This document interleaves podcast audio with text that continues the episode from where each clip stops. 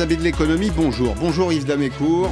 Merci d'être là. Je suis toujours heureux d'accueillir un chef d'entreprise. Alors, c'est une entreprise un peu particulière. Vous êtes euh, viticulteur, vous exploitez 111 hectares de vignes entre Bordeaux.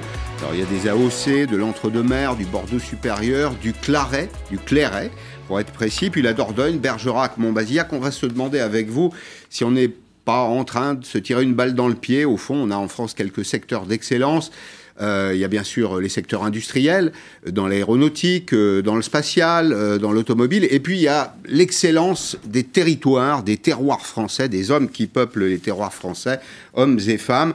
La, France, c'est 1% de la population du monde, mais c'est 11%.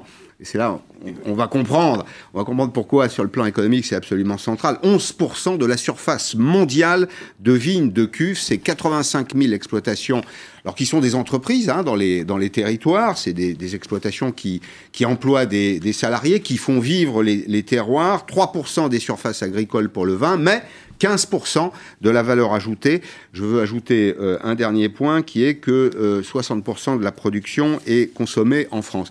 On va commencer par une question toute simple. Vous savez, la démographie guide le monde d'une certaine façon, le vieillissement de la population aussi.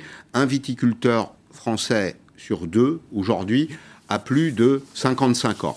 Alors on peut travailler très, très longtemps, on peut aller largement au-delà de 62 ans quand on fait un, métier qu'on aime, mais est-ce que la France va garder ses, vignerons? Si elle garde ses vignerons, elle garde la valeur ajoutée qui va avec. Bah, pour qu'elle garde ses vignerons, il faudrait que la viticulture euh, euh, nourrisse son homme. Voilà. Alors en France, il y a plusieurs viticultures, il y a, les produits de luxe, il y a les produits de consommation, etc. Dans la viticulture de consommation, aujourd'hui, euh, on a du mal à, nourrir son, viticulteur. À ce point-là oui, c'est compliqué. C'est compliqué parce qu'on a eu trois, trois crises. On a eu euh, dans les années 2000 une crise de la surproduction mondiale mmh. qui a fait chuter les prix. Et la viticulture française a fait des efforts pour ajuster sa production. Et puis elle a été, en 2008, elle avait fait tous les efforts. Il y a eu la crise des subprimes qui a fait chuter la consommation dans le monde. Et donc les prix ont encore chuté. Quand on n'a pas le moral, c'est ça on passe à l'eau, c'est ce que vous voulez dire On consomme moins On consomme moins parce que le revenu diminue et donc euh, voilà. Et puis à la fin de cette crise euh, des, subprimes, dans les années 2010-2012, eh bien on avait réussi à réajuster les compteurs. Et là, on a depuis 2012 euh, une crise climatique avec les enchaînements des aléas climatiques, de la grêle, du gel, de la coulure, c'est quand il pleut sur la fleur de la vigne et qu'il y a une mauvaise fécondation. Et donc on enchaîne les années de petite production, ce qui fait que voilà, les prix sont bas, et euh, la production est basse et finalement euh, c'est très compliqué de, de, joindre les deux bouts. Alors avec la crise du coronavirus qui s'ajoute. Bien sûr. Alors on va, on va rentrer dans, dans, le détail, mais juste une, une question. C'est un marché, le marché du vin. Il y a euh, l'offre d'un côté, la demande de l'autre. Ma, ma, question c'est est-ce que au fond en France on produit vraiment les vins qui sont demandés par les consommateurs du monde alors on a fait beaucoup d'efforts, parce qu'au début on produisait surtout des vins adaptés au goût français.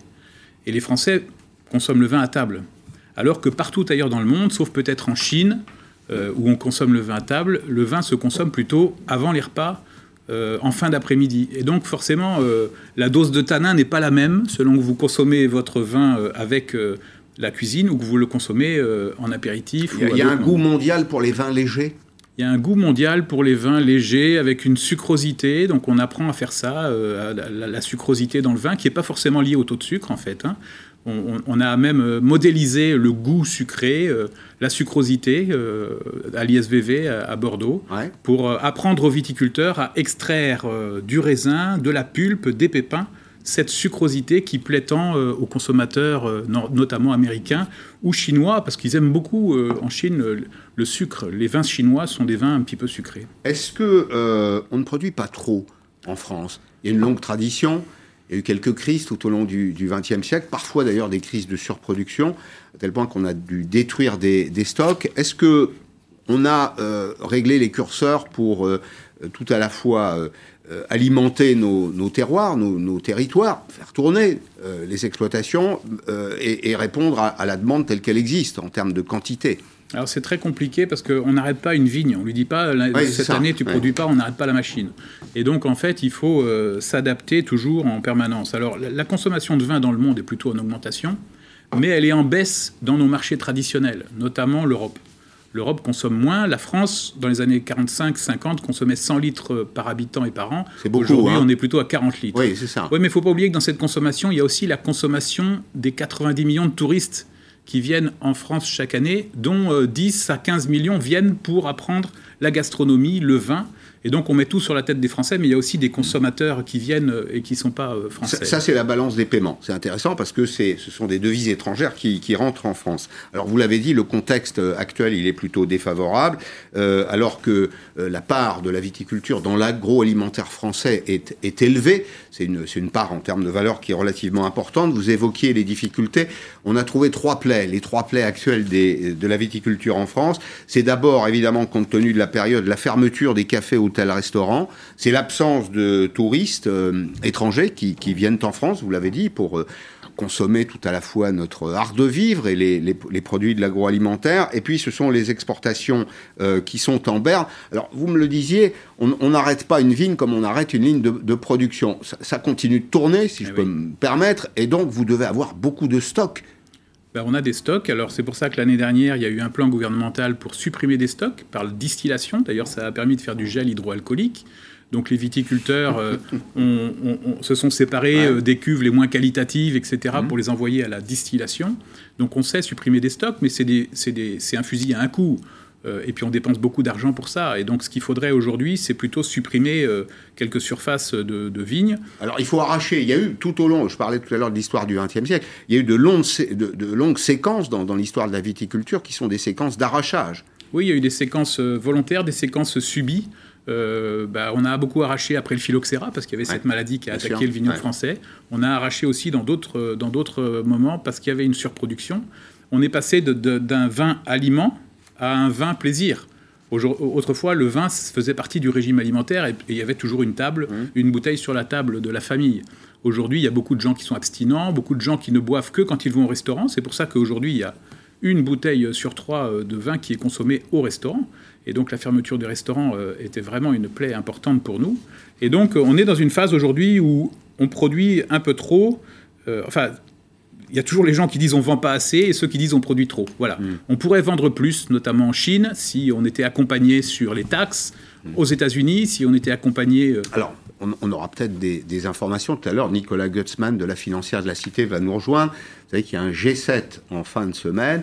Et manifestement, les dispositions d'esprit du nouveau président américain sont plutôt au libre-échange. C'est-à-dire qu'au fond, les barrières douanières pourraient euh, peut-être pas disparaître, mais en tout cas euh, s'abaisser. Alors, la, période actuelle, c'est une, période d'abstinence, en effet, pour euh, les cafés, hôtels, restaurants, ce qu'on appelle le, le, CHR.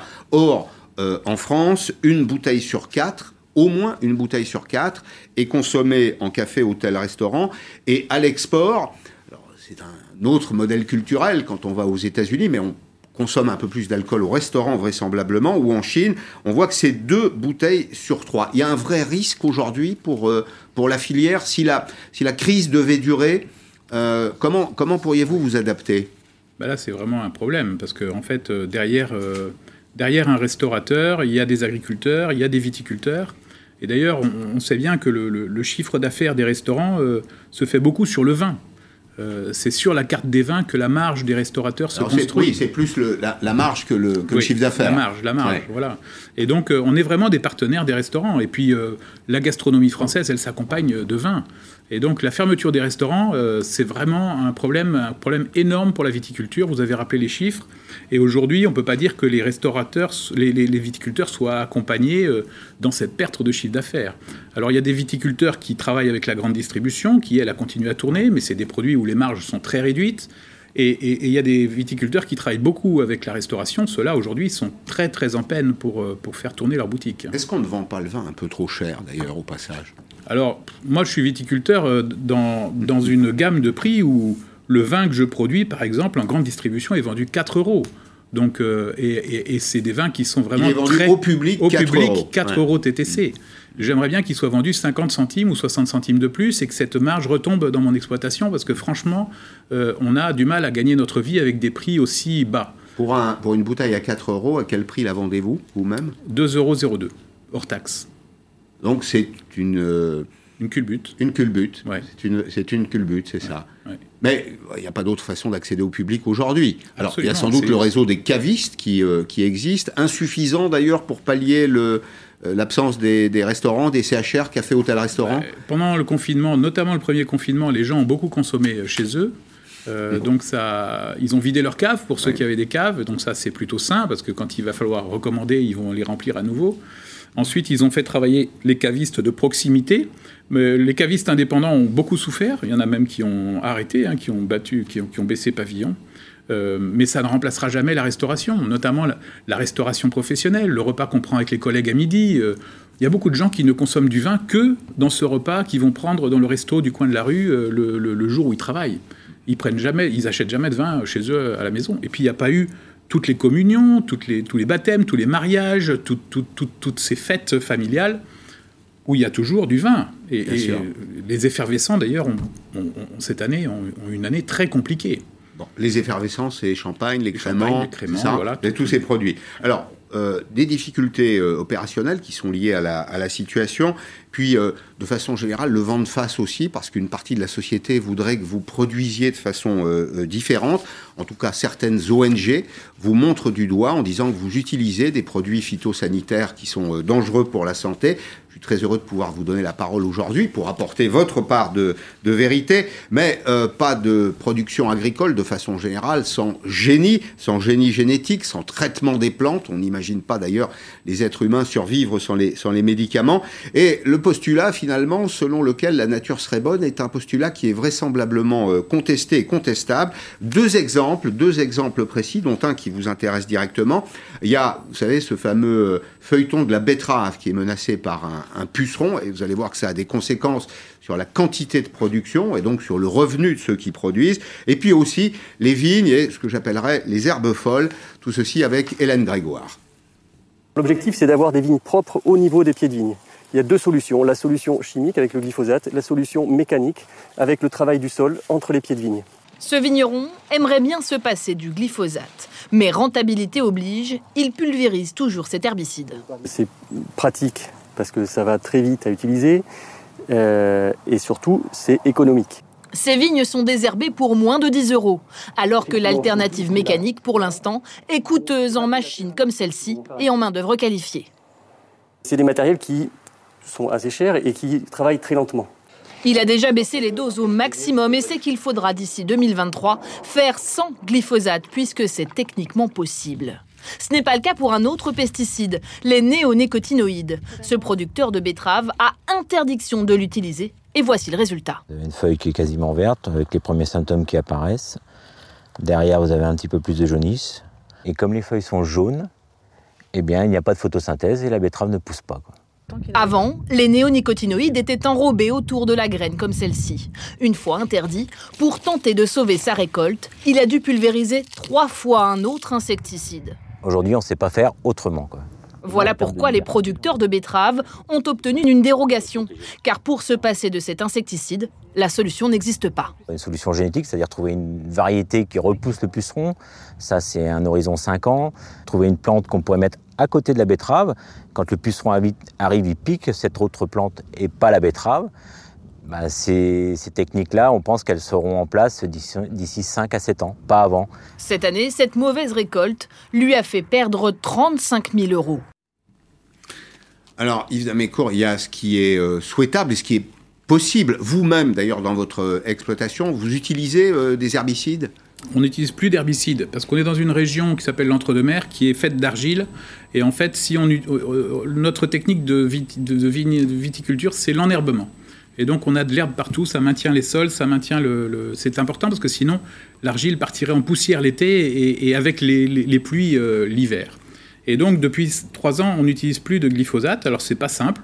Et je peux vous dire que la cuve de fuel, elle, elle baisse deux fois plus vite qu'avant. Hein. oui, alors, euh, il faut l'expliquer là, parce que dans le, dans le, reportage, on comprend de votre collègue bordelais, lui aussi, qu'il a le choix entre, d'un côté, euh, un herbicide, le glyphosate. Alors, il l'utilise euh, probablement dans les conditions d'utilisation du fabricant, c'est-à-dire moins de 3 litres à l'hectare, ce, qui est, ce qui est très peu. Et puis, il y a l'autre option qui consiste à utiliser des machines agricoles. Alors, on a tendance à penser que c'est tout à fait gratuit, mais ça l'est pas parce que ce sont des émissions de CO2. Ce sont des émissions de CO2. alors en viticulture, on utilise peu de, glyphosate parce qu'en fait, on, ne désherbe que sous le pied. Et donc, il n'y a que là où vraiment il y a une concurrence avec le pied de vigne. Le reste du temps, en fait, on, a de l'herbe. ça coûte, le, ministre, le ministère de l'Agriculture a chiffré le coût de l'arrêt du glyphosate en viticulture à 250 euros par hectare.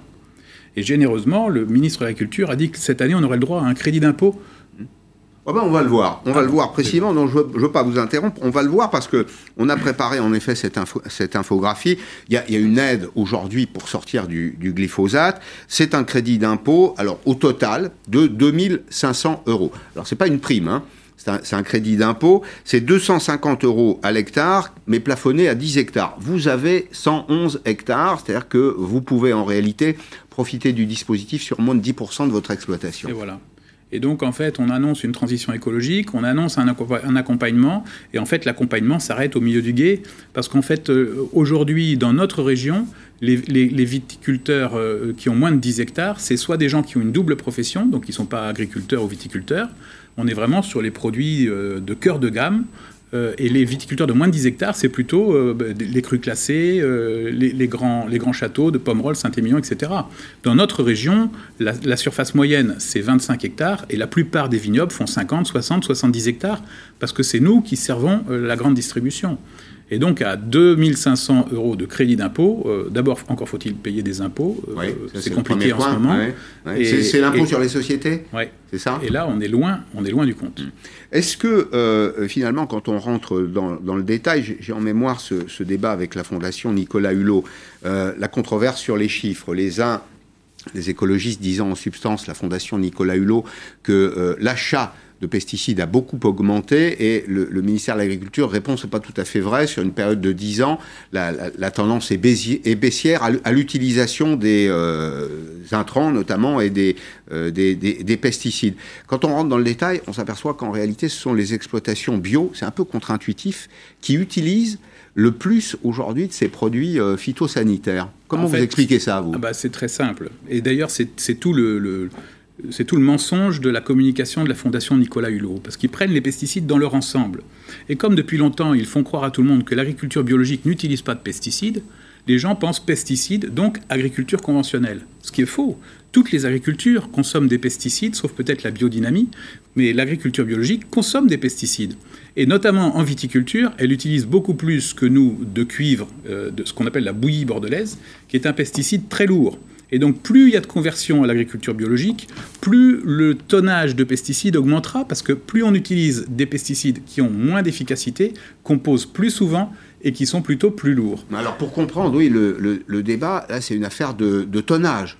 C'est ben, bien ça. C'est le poids. C'est le, le, poids qui est l'élément indicateur euh, du, chiffre, du chiffre qui est euh, proposé par la, Fondation Nicolas Hulot. Et en fait, ce qu'il faut, ce qu'il faut regarder, c'est pas tant la quantité de pesticides que les pesticides que l'on veut plus voir, c'est-à-dire les cancérigènes, mutagènes, reprotoxiques, qui eux ont chuté de presque 30 euh, ou 40 euh, ces dernières années, et regardez, euh, et tous les, pesticides qui sont utilisés en agriculture biologique, que les conventionnels utilisent aussi, parce qu'il faut savoir qu'en viticulture, 47% des pesticides qui sont utilisés sont agréés pour l'agriculture biologique, alors que l'agriculture biologique ne représente que 8 à 10% des surfaces. Mhm. Et on a connu, tout au long de, l'histoire agricole, une, période dans laquelle on n'a pas utilisé ces produits? Mais non, parce qu'en fait, le nom de pesticide, c'est le nom de la bouillie bordelaise, puisque le mildiou s'appelait la peste, et que donc on a voulu trouver quelque chose pour tuer la peste, et donc on a inventé le pesticide qui était la bouillie bordelaise, qui est le pesticide de l'agriculture biologique. Donc le premier pesticide, c'est celui qui est agréé en agriculture biologique aujourd'hui. Bon, on va s'intéresser euh, à, présent, euh, dans le cadre de, votre activité, à la reprise du, commerce, euh, du commerce international. Nicolas Gutzmann va nous rejoindre dans une, petite minute. Euh, on va simplement regarder les chiffres qui vous placent en situation de concurrence avec d'autres grands pays qui sont les pays producteurs de vin. Alors c'est certainement pas la qualité des terroirs français ni la qualité des productions françaises, mais on a repris cet exemple, l'exemple du du marché chinois. le marché chinois pour les vins français c'est 48% de euh, fiscalité. Alors on parle de, euh, de fiscalité à l'exportation qui est asymétrique. Pourquoi? Ben, Parce qu'on voit qu'il y a un écart très net. Euh, les vins français sont très pénalisés en réalité. Les vins australiens, chiliens, néo-zélandais le sont beaucoup moins sur ce, sur ce grand marché, ben, pour une raison qui est évidente, c'est que la Chine a signé un accord qui s'appelle l'ASEAN avec tous les pays de la zone Pacifique, qui permet précisément de baisser les, barrières douanières. Dans les, échanges avec la Chine aujourd'hui, est-ce qu'il y a des voies d'amélioration pour vous? Aujourd'hui, c'est compliqué hein, parce que la Chine est devenue en 20 ans le premier client de, la région bordelaise, hein, devant les États-Unis et devant, euh, les autres marchés. Et euh, les Chinois ont acheté énormément de vin. Et puis maintenant, euh, ils commencent à devenir des connaisseurs et donc ils commencent à élargir leur gamme. Et donc, d'où les accords de libre-échange avec avec l'Australie, le Chili. Pour le Chili, le vin, c'est euh, la première filière euh, économique du pays. Et donc, euh, quand un ambassadeur ou un président chilien va en Chine, lui, il va défendre le vin. Nous, quand on va en Chine, on va défendre l'automobile et l'aéronautique. Et donc, je me souviens d'un voyage du président Chirac en Chine. La filière viticole avait proposé de donner un container de vin. Et le, président Chirac avait dit non, mais il n'en est pas question, vous imaginez, en France, avec tout ce qu'on dit sur le vin et la santé. Et donc il avait refusé ce conteneur de vin. On était tous prêts à donner un carton, tous les viticulteurs de France. Et quand il est parti de Chine, le président de l'époque lui a donné un cadeau. Il a ouvert son cadeau, c'était une grappe de raisin stylisée en lui disant ben voilà, vous êtes le président euh, du vin. On est, on est victime de notre hygiénisme, c'est ça que vous dites Oui, on est victime de notre hygiénisme, on est victime de, de enfin, c'est quand même très compliqué d'aller vendre à l'étranger un produit quand chez nous, euh, à chaque fois qu'on met une bouteille de vin, euh, on se fait attaquer par des associations en disant attention, euh, vin et santé, etc. C'est très compliqué. Bon, très bien. On oublie quand même la modération. Bah, hein. l'esprit des Lumières, l'esprit des Lumières, c'est la raison. La raison, c'est la, c'est la, la modération notamment. Alors, on va sortir un petit instant du, du, secteur de la viticulture. Relocalisation ou non, la Chine est devenue, et ça, c'est une véritable information, en 2020, le premier partenaire commercial de l'Union européenne. Quand on regarde les chiffres, euh, pour être très précis, l'Union européenne, importation, exportation. Regardez, on, se compare évidemment dans la relation que nous avons avec euh, euh, les États-Unis. Donc c'est le lien entre l'Europe, la Chine, l'Europe, les États-Unis. eh bien, on voit que la Chine dans la relation avec la Chine, les importations ont augmenté, les exportations aussi. En revanche, pour les États-Unis, c'est deux coups de frein. C'est moins 13,2%, moins 8,2%. Alors, protectionnisme du président Trump qui est sans doute pour, euh, pour quelque chose. On va quand même retenir, et bonjour Nicolas Gutzmann, merci d'être avec nous. Bonjour. On va retenir que euh, finalement, euh, le solde est positif. L'Europe, dans son ensemble, exporte plus qu'elle qu'elle n'importe. Je vous ai demandé de venir aujourd'hui parce qu'il y a un rendez-vous commercial en fin de semaine, un G7 et un G7 avec le nouveau président américain. Monsieur Damécourt va être très intéressé par ce que vous dites, vraisemblablement, parce qu'il a des choses à vendre aux États-Unis. Est-ce que le commerce va reprendre de façon un peu plus normale avec les Américains? Alors, je pense qu'il y, a deux points à voir. Il y a le, premier point, c'est que structurellement, je pense que les, causes de la guerre commerciale sont là et risquent de s'aggraver. Euh, notamment les déséquilibres qui peuvent exister entre les, différents, les différentes zones, entre la Chine, l'Europe et les États-Unis. Euh, donc les excédents commerciaux chinois, les excédents commerciaux européens et le déficit commercial américain. Ça, ça va persister et ça va être sans doute euh, encore plus grave aujourd'hui. C'est aussi pour ça que Biden va parler vendredi. Euh, le deuxième point, par contre, c'est qu'il euh, y a une volonté, effectivement, euh, de l'administration Biden, sans doute, de changer un peu l'orientation qui a été prise par, Donald Trump, notamment les taxes qui ont été mises en place, effectivement, à la fin de l'année, bah, notamment sur la filière viticole, les 25%. On sait que le USTR, donc le représentant au commerce américain, va être confirmé par le Sénat le 22 février. Donc on aura là une nouvelle administration qui sera en place, qui va pouvoir commencer vraiment à travailler vraiment. il y a déjà les équipes qui sont en train de discuter. Donc il est possible, euh, notamment, que la taxe sur les vins, euh, les vins français soit levée par l'administration américaine, sans être sûr. C'est encore un moyen de pression aujourd'hui pour les Américains, justement dans, le règlement de ce qui me semble être la chose principale, c'est que les Européens et les Chinois font des excédents sur les États-Unis. L'excédent européen sur les États-Unis, c'est 150 milliards d'euros par an. C'est gigantesque. Sur, beaucoup, le, oui, sur le UK, c'est 110 milliards et qu'il n'y a aucune volonté de la part des Européens de vouloir rééquilibrer ça. Et ce qui est assez absurde, c'est qu'en fait, finalement, les Américains finalement subventionnent l'économie européenne par 150 milliards d'euros, alors que l'Europe, elle, a un déficit commercial vis-à-vis -vis de la Chine de 180 milliards. C'est-à-dire que les États-Unis subventionnent l'Europe qui elle-même subventionne la Chine. Évidemment, euh, contexte. pas une situation durable, à ce que vous décrivez. C'est pas durable, et je pense que du point de vue des Américains, je pense qu'il est un peu normal que de leur part euh, également, ils s'énervent un petit peu contre les Européens qui ne font pas ce qu'il faut sur leur marché pour soutenir suffisamment la demande intérieure européenne qui permettrait de rééquilibrer les échanges. Parce que, évidemment, le, la problématique, c'est que là, on a des Américains qui ont soutenu très fortement leur croissance l'année dernière, qui vont le faire aussi cette année. Ce qui fait que, comme il y a une croissance très forte, ils importent beaucoup. Ils importent beaucoup de tout le monde. Donc, ils soutiennent la croissance de l'ensemble du monde. Or, les Européens font un soutien. Un soutien le plan de relance est vraiment minimal. Insuffisant. À vous, dites, vous dites, vous, insuffisant. D'ailleurs, c'est un discours constant chez vous. Hein. Oui, c'est 2500 milliards, entre 2500 et 3000 milliards de dollars d'un côté. Mhm. Et c'est effectivement beaucoup plus limité en Europe. Et ça fait, ça fait, plus de 10 ans que ça dure, parce que ce qui est assez frappant, c'est qu'en fait, il y a 10 ans, il y avait déjà eu un G7 avec, euh, avec Obama qui disait que les autres pays du monde ne pouvaient pas compter uniquement sur la croissance américaine pour financer leur propre croissance. Or, c'est ce qu'ont ce fait les Européens, c'est ce qu'ont fait les Chinois aussi, à ce moment-là, et je, pense que c'est assez normal qu'au bout de 10 ans, ils se disent que ça, vraiment, ça suffit.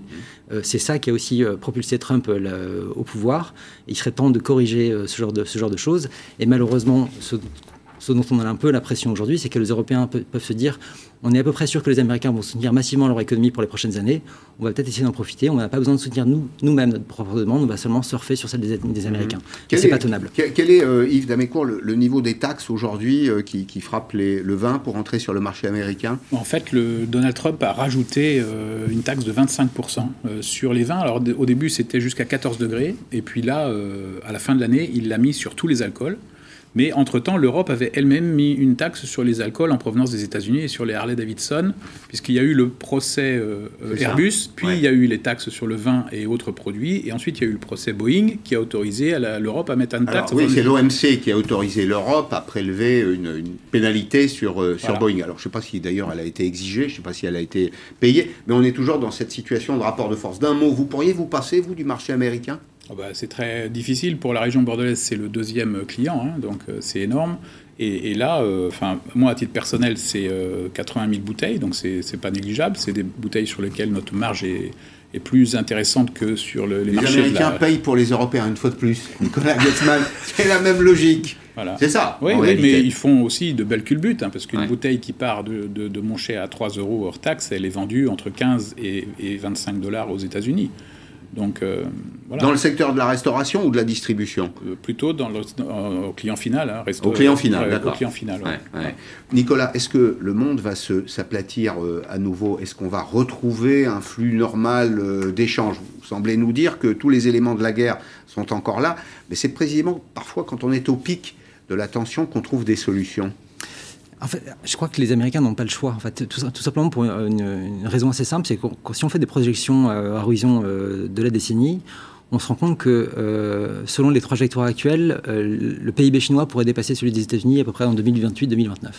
Euh, je pense que les Américains vont pas du tout se laisser faire, vont, que c'est aussi pour ça qu'aujourd'hui ils ont décidé en gros de changer de stratégie et de tout faire aussi bien au niveau monétaire que budgétaire pour soutenir leur croissance au maximum. Le tout c'est de ne pas se faire dépasser. Du coup tout le monde sait que les Américains vont pousser la machine au maximum et profiter de ça. Est-ce que dans ce contexte nous pouvons redevenir des alliés fréquentables pour les Américains? Quel, rôle on peut jouer nous dans ce rapport de force? Bah, Justement je pense que c'est tout le sens d'ailleurs de, ce G7 là, c'est que en fait Biden va dire en gros qu'il aimerait que les autres pays du G7 soutiennent également leur économie, ce qui permettrait d'avoir de rééquilibrer les, doper la demande, de doper la demande, de rééquilibrer les échanges avec, euh, avec les alliés, notamment avec les Européens, et notamment aussi pour pouvoir faire un front uni, pour pouvoir enfin discuter avec la Chine, parce que là, évidemment, pour, le, pour traiter le déséquilibre euh, commercial chinois, c'est, je pense, un autre problème que pour les Européens, et que si jamais, par contre, et les Européens et les Américains se tiennent la main pour pouvoir euh, corriger les équilibres, je pense que le, il y a une volonté politique? Pour l'instant, elle n'y est pas. C'est-à-dire que pour l'instant, les, Européens, on va dire drivés par les Allemands aujourd'hui, souhaitent, on va dire, plutôt privilégier les intérêts commerciaux à court terme, c'est-à-dire notamment l'Allemagne qui arrive pour l'instant à bénéficier des ventes de voitures, notamment euh, en Chine avec la production locale. Ils veulent garder ce, marché-là, mais qu'à terme, ils savent également que euh, la Chine, et l'objectif de la Chine, c'est de produire en local, parce que le, ce, doux rêve que tout le monde pense encore euh, depuis, depuis 20 ans sur tout le monde va accéder au plus grand marché du monde, enfin, les, Chinois veulent conserver leur marché, ils ne vont pas le donner gratuitement, et donc, ce qu'ils veulent, c'est que tout ce qui va être vendu en Chine soit produit en Chine avec de la technologie chinoise et que donc il y a eu effectivement pas mal de transfert de technologie. Donc je pense que c'est un petit peu un rêve. Le tout maintenant, c'est que les pays européens notamment se rendent compte et que justement qu'on arrive à avoir une, solution. C'est la fin de la naïveté? Je suis, On peut le traduire comme ça Pour le moment, en Europe, c'est pas le cas. Je pense qu'aux États-Unis, maintenant, ça, ils ont passé le cap. Ils sont passés à autre chose. Et euh, je pense que c'est pour ça qu'on voit, une observe aussi une carte de technologie là-bas. Et, la Chine a également aussi des problèmes. Maintenant, on, voit qu'il y a un pic démographique qui a été atteint en Chine. On va avoir une réduction de la démographie euh, chinoise. Et donc, ça va peser sur la croissance. Du coup, ils ont besoin de productivité. Ils ont besoin de technologie. Et c'est là où les Américains frappent. Je voulais, vous me disiez un mot avant de partir sur euh, Mario Draghi. Mario Draghi, Super Mario, est aujourd'hui euh, président du Conseil en Italie. Il a prêté serment il y a maintenant 72 euh, heures. On a vu d'ailleurs que la bourse saluait son, son, arrivée. Est-ce que l'Italie, qui était présentée comme l'enfant malade de, de l'Europe, peut retrouver un peu de croissance? Est-ce qu'avec lui, enfin, est-ce que, si je pose la question très directement, Super Mario qui a sauvé l'Europe, une fois en 2010, une fois en 2015, euh, peut aussi sauver l'Italie, notre cher voisin italien. en tout cas, il arrive à un moment qui est euh, parfait parce que alors il, a, il, a, il est aussi à l'origine de, euh, de, de, l'exfiltration de Berlusconi en 2011 parce que c'est lui qui avait envoyé la lettre avec Trichet pour, pour en gros pour le, pas pour le faire sortir mais pour exiger des réformes de l'Italie. Mais la chance qu'ils ont, c'est que si on a un, un, plan de relance européen qui est petit, il est massivement, euh, il, est, enfin, il est massif pour l'Italie. C'est-à-dire que la distribution qui est faite euh, des fonds est importante pour l'Italie. Ils vont toucher 12% de PIB sur 6 ans. C'est-à-dire qu'ils vont compter sur 6 années avec un soutien de 2% de croissance chaque année par euh, la relance budgétaire. C'est considérable. Et en même temps, a priori, Draghi va faire des réformes. Donc effectivement, l'Italie, en tout cas, a une carte à jouer pour, la, pour, la, pour les 6 années qui viennent. Et en tout cas, sur le, mandat que Draghi prend maintenant, euh, je pense qu'effectivement, il a une chance de réussite qui est plus importante que ce qu'on avait pu voir avec Mario Monti, simplement parce que euh, au lieu de mettre justement juste des réformes sans aucun soutien de croissance, il aura les réformes d'un côté, mais il aura surtout le soutien, de, croissance, etc. Accompagnement des, réformes. Ça. Merci, merci Nicolas Gossman, merci, Yves Damécourt. Je forme le vœu que vous retrouviez. Euh, les voies et moyens de vendre vos produits partout dans le monde, ce sont des, ce sont des emplois. Puis on le dit assez souvent dans Periscope, ce sont des emplois dans les territoires pas des emplois dans les métropoles. Hein. Euh, l'agriculture française, c'est une immense richesse et euh, la viticulture représente une part importante de cette, euh, de cette richesse que nous, nous exportons aussi. Au fond, c'est un peu le, statut du pays qui est en jeu. Merci d'être venus à tous les deux dans, dans, Periscope. Dans un petit instant, Gilles Babinet. Gilles Babinet est un champion du digital. il publie Refonde les politiques publiques avec le numérique. Alors, ça paraît un peu abscon, mais c'est très concret. Qu'est-ce que nous avons à gagner à une administration digitale Et une administration digitale, si dans certains pays c'est un pléonasme, en France c'est parfois un oxymore. On vous explique tout ça dans trois minutes. À tout de suite.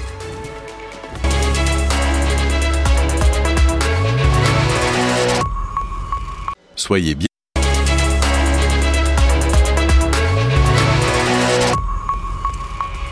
La deuxième partie de Périscope avec Gilles Babinet. Bonjour Gilles Babinet. Bonjour. Vous arrivez avec cet ouvrage publié chez Duno, vaste programme, aurait dit le général de Gaulle, refonder les politiques publiques avec le, numérique.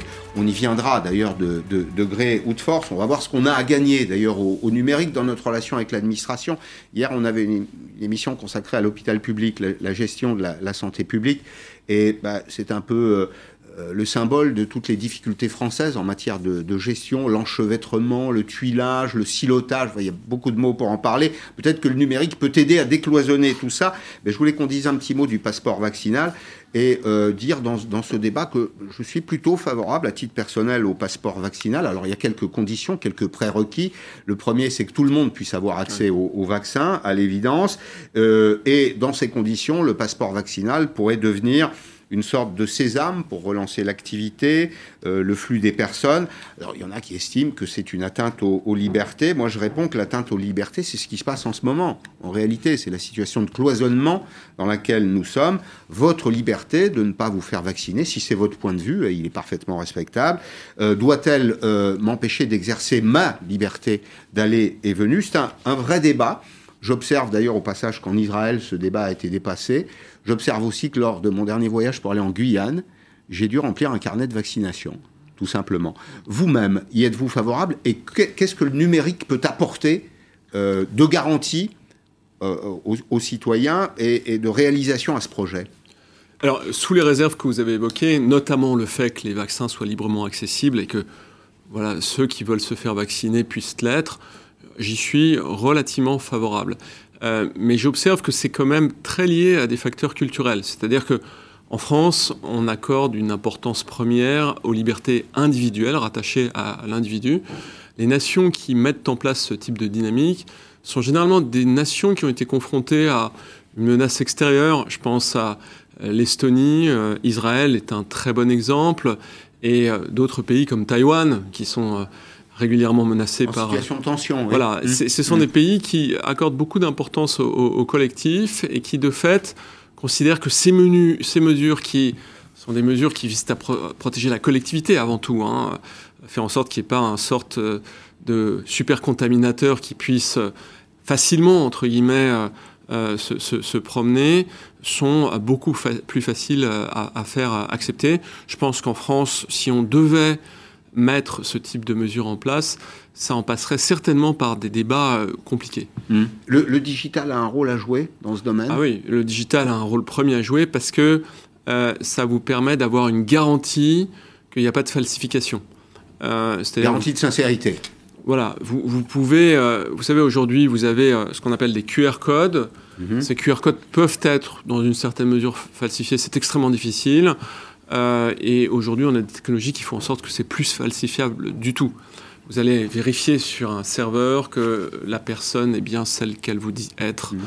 euh, avec sa photo à l'appui, pratiquement infalsifiable. Et à ceux qui euh, estiment que c'est un défi aux libertés individuelles, que répondez-vous? La, la sécurité des données, le caractère très personnel des données Il y, a, il y a beaucoup de sujets. Il y a euh, notamment euh, le sujet d'éviter de, de verser dans un état euh, policier.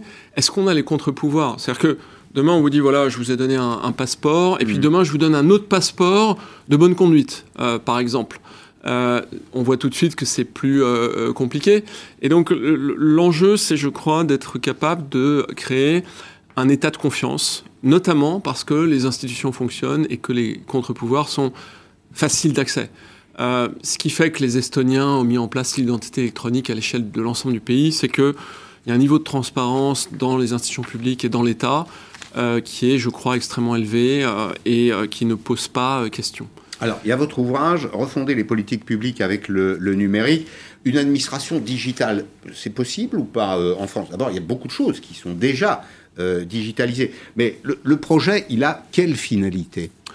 La, question pour moi, c'est pas de savoir si c'est possible, mais c'est de savoir quand, entre guillemets. C'est-à-dire que quand vous voyez le potentiel euh, du numérique, vous vous dites euh, que tous les États y passeront euh, d'une manière ou d'une autre à, moyen terme. Euh, je crois que on n'imagine plus aujourd'hui euh, faire ces déclarations d'impôts comme on les faisait il y a, il y a 20 ans, exclusivement euh, en papier. On ne reviendra pas en arrière. Je ne pense pas qu'il y ait beaucoup de gens qui le souhaitent.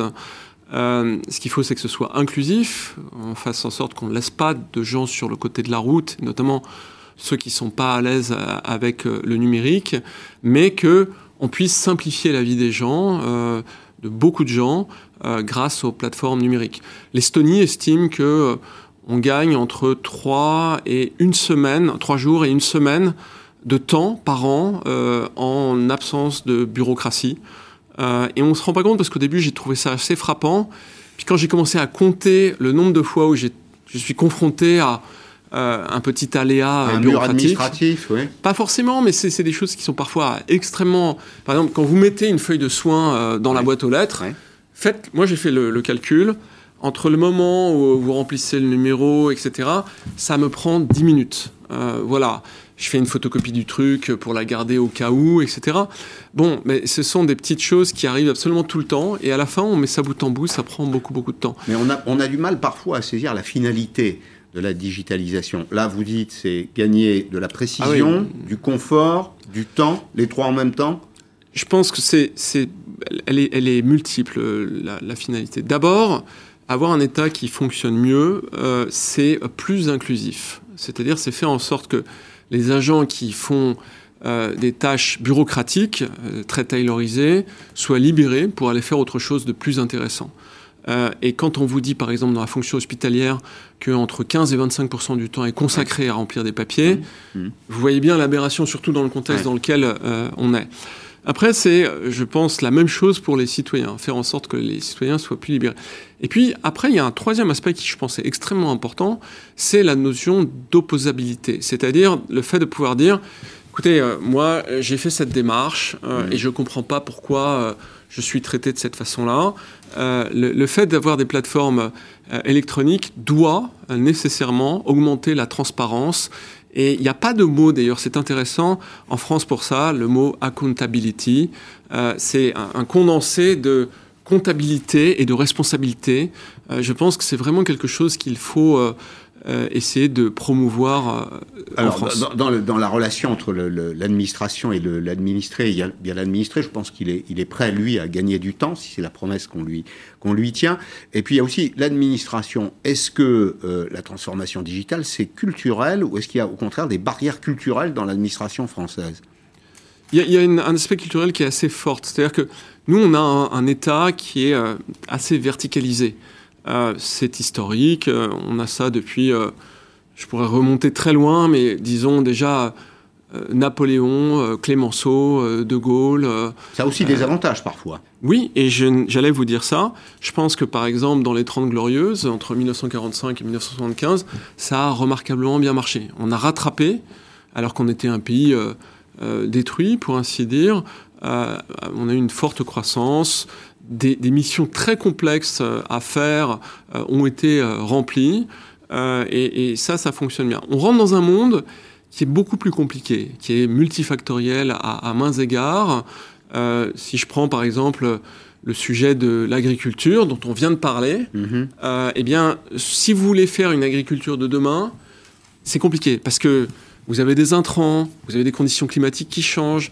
Si vous labourez, vous allez émettre du CO2 il y a beaucoup, beaucoup de facteurs. On se rend compte que quelque chose qui est capable de gérer des environnements très multifactoriels, c'est l'intelligence artificielle.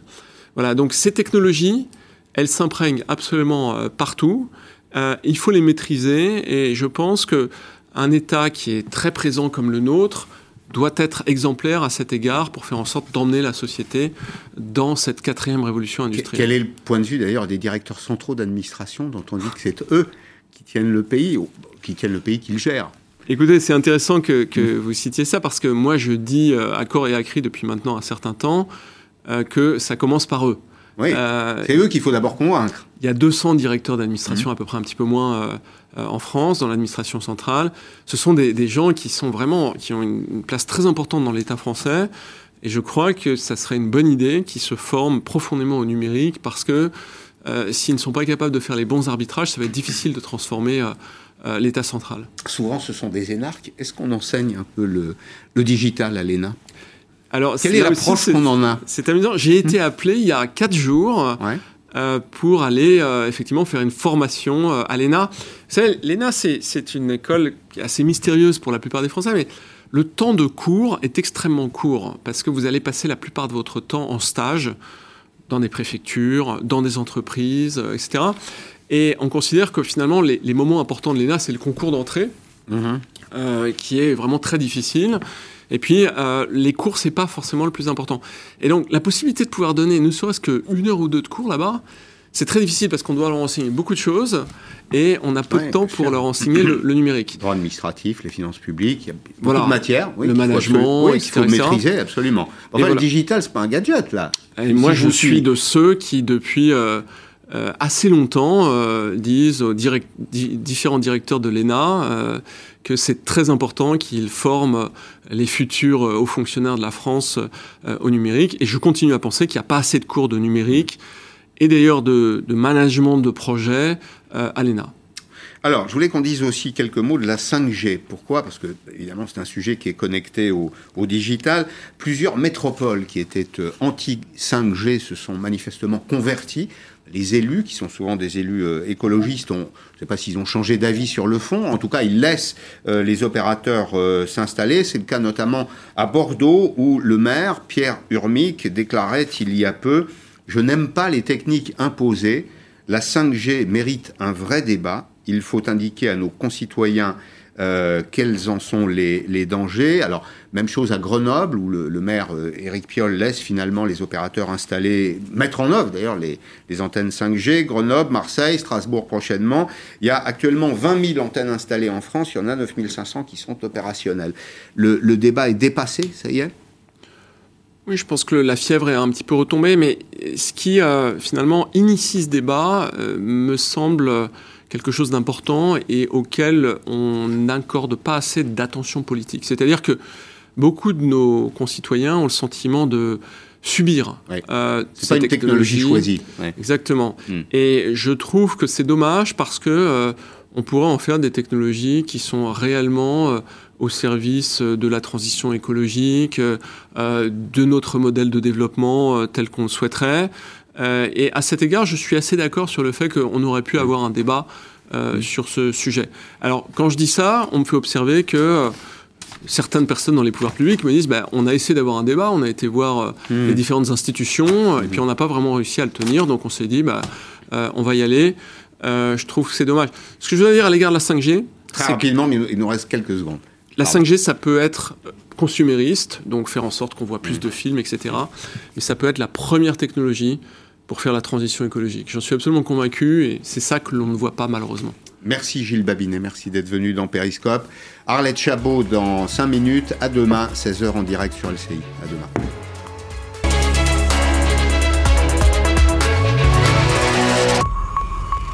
Vous étiez